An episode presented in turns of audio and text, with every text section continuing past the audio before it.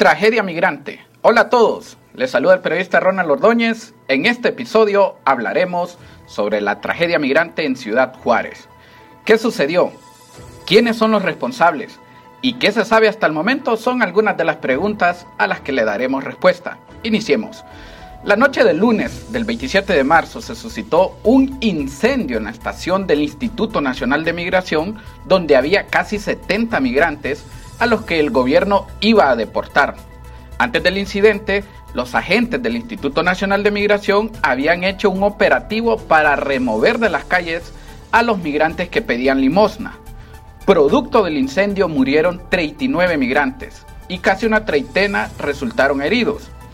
Ahora, que ya saben qué pasó, indaguemos en los responsables.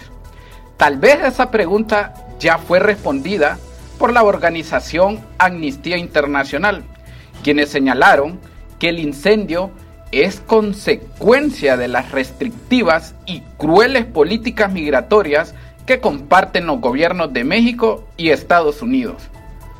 Las estaciones migratorias no son albergues, sino centros de detención, y las personas no están alojadas ahí, sino privadas de su libertad, dijo Erika Guevara Rosa, directora para las Américas de Amnistía Internacional.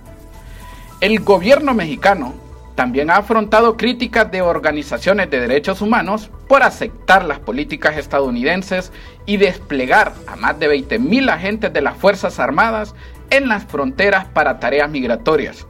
Según organizaciones civiles mexicanas, 2022 fue el año más trágico para los migrantes en México, pues cerca de 900 personas murieron en el intento de cruzar sin documentos desde el país hacia Estados Unidos.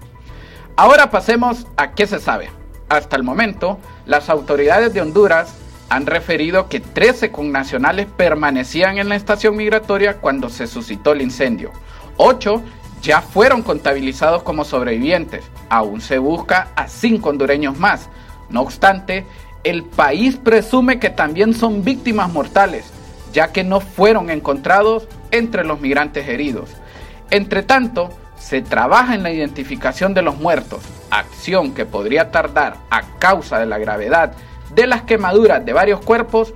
Los responsables directos de los hechos ya fueron presentados ante la Fiscalía General de la República de México, informó el canciller mexicano Marcelo Ebrard.